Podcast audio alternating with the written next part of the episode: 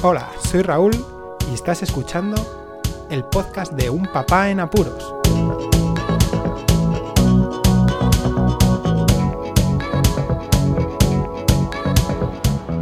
Hola, Poz Escuchas. El temido tema del reciclaje, aquello que siempre se inculca en los colegios a todos los niños y que nunca va a llegar a buen puerto. Y os comento el por qué.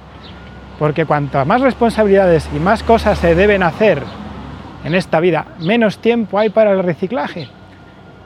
Está muy bien que se les inculque a los niños qué es lo que hay que reciclar, dónde se debe reciclar, cómo se debe reciclar, los tipos de contenedores y colores para reciclar.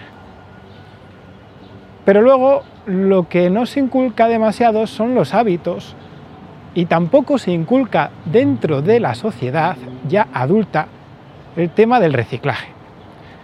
Yo creo que tanto padres como no padres siempre han tenido la duda de qué reciclar, dónde meter cierta cosa, a la hora de llevar al punto de reciclaje o punto limpio, qué es lo que se debe quitar y dejar libre. Y os voy a comentar el por qué digo, como el título dice, aquello que reciclar no es tan fácil. En primer lugar, este tema del reciclaje nos ha venido un poco como forzado. Forzado porque yo creo que es una copia de otras sociedades más avanzadas. Más avanzadas eh, me refiero a la hora de la psicología, de la tradición, de la forma de pensar y que nosotros no estamos tan preparados como parece para poder reciclar en condiciones. Yo lo comparo con el tema del carril bici y la utilización de las bicis. Hace unos años se forzó a la creación de carriles bici que pudieran conectar los, lugares más importantes o más concurridos o de más acceso y sobre todo cultural para poder ir en bicicleta o turístico. Hay ciudades eh, europeas, como puede ser Múnich, en la que estuve y pude disfrutar varias semanas de lo que es la vida allí, y se ve que aquello es otra historia. Están concienciados, saben el respeto, aplican ese respeto que hay que llevar como bandera a la hora de conducir y de dar paso a las bicicletas. Y aquí no lo hay. Aquí no lo hay, no lo hay y no se puede eh, educar a alguien de cero cuando ya de por sí ese alguien no le entra en gana hacer caso a las reglas de tráfico y menos a las nuevas impuestas por usar el carril bici. Mirad a ver cuántos carriles bici hay vacíos y las bicicletas dentro de la carretera o a lo mejor en las zonas peatonales. Pasando a este tema del carril bici, el reciclaje es parecido. Sí, se nos dice cómo, sí, se nos ponen los cubitos, sí, se nos dice que los colores, sí, a los niños se les educa, pero no hay tanta facilidad a la hora de reciclar. En primer lugar, el paso en casa. En casa, el hecho de tener un espacio para poder reciclar es muy complicado, tener tres cubos al menos, más luego tener separadas las botellas, es fácil, porque lo he vivido yo, en una casa de solteros o incluso cuando se vive en pareja, ya casados o no, es sencillo, yo lo he hecho, pero cuando se suman niños en casa y hay más responsabilidades y hay más cosas que hacer que el mero hecho de ir a trabajar, llegar y hacer las tareas básicas de la casa, el reciclaje es arduo, es difícil y cuando uno tiende a querer reciclar porque viene el niño evidentemente ya educado del colegio para ello, te ves en la tesitura de que muchas veces es imposible ya porque eh, el tema del reciclaje no lo puedes controlar tanto porque es pérdida de un tiempo a la hora de tener, no que separar, sino de estar atento de las bolsas del espacio en casa para poder asignar un hueco a los tres cubos de reciclaje, porque hay casas que sí, que tienen unos cubitos, por ejemplo, tengo familiares que tienen cubos en uno de los cajones donde guardaríamos las ollas y los tienen ahí bien separados, los cubos, y es perfecto, es algo perfecto. Pero aún así he visto que no se separa del todo bien las cosas, el tipo de, de producto para reciclar. Por ejemplo, los envases.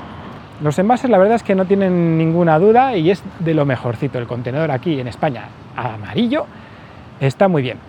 Sin embargo, luego vas al vidrio y siempre tienes que tener cuidado de no llevar la tapa de lata o el tapón de corcho y separarlo. Y esos van a otro punto. A más que eso, el papel. El papel es muy, muy, muy jorobado porque deberíamos quitar las grapas de las revistas o muchas veces los regalos o los juguetes vienen con papel pero con plásticos pegados y que tienes que ir desmontando. ¿Y sabéis el tiempo que puede dedicar uno a quitar los plásticos a esos envoltorios de papel? O de cartón en realidad. Pues lo mismo os digo, al igual que otros envases, que mitad son plástico, mitad son cartón, o que tienen algo de metal, pues cuando uno tiene tiempo es muy sencillo y yo lo he hecho. Sin embargo, ocurrió una cosa que me chocó bastante y una vez, a eso de las 5 de la mañana, en mis horas insomnes por cuidado de mi primer hijo, se me ocurrió asomar la ventana mientras lo tenía en brazos en el momento en el que pasaban los camiones para tomar estos residuos de reciclaje. Y me quedé flipado porque vi, doy fe, que ese camión, me da igual que fuera una vez, que lo hiciera porque no hubiera en ese momento, pero es que muchas veces cuando uno ve estas cosas y piensa, mm, si lo he visto ahora que ha sido casual, esto será más de una vez. Pues aquella vez vi que todos los residuos de reciclaje los metían en el mismo camión. Y yo pensé, ¿para qué porra reciclo? A lo largo del tiempo no he vuelto a ver eso porque no he tenido oportunidad de vivir en ningún otro sitio donde tuviera la basura justo debajo de casa. Pero sí que es verdad que es complicado, es muy complicado el tema de reciclar bien, de adecuar una zona en casa para ello, luego el tirar las basuras, porque cuando ya tienes más hijos no es tan sencillo tener un hueco para bajar. Os voy a comentar, por ejemplo, mi caso, que es un poco especial porque ya sabéis que tengo un par de mellizos que ahora tienen un añito y mi hijo que tiene nueve años. Bueno, pues estamos completamente saturados de, tareas, de cosas que hacer, de organización y llegan los horarios para poder tirar las basuras, que aquí los cubos ponen, mira, voy a acercarme porque justo he parado en una zona de basura, ponen que el vertido debería ser de 9 a 11 horas. En otros lugares, en la misma comarca, voy a decir, instan a que sea por la tarde. Y es normal, porque si está la basura, sobre todo la orgánica, durante muchísimas horas, el olor pues, eh, es considerable. Además, la putrefacción puede dañar los cubos, multitud de cosas. Me parece muy bien. Pero sin embargo, he tenido yo que tirar y confieso muchas veces las cosas por la mañana, porque no tengo tiempo.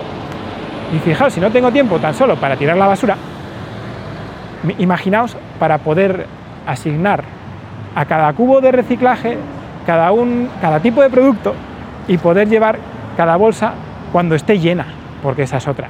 Se va llenando de una forma no continua, o sea, que no es uniforme, no se llena todo el cubo de basura orgánica a la vez que todo el, basuro de, todo el cubo de basura de, de envases o de, evidentemente, de vidrio, tampoco usamos demasiado, pero tampoco se llena a la misma velocidad que el de cartón y papel.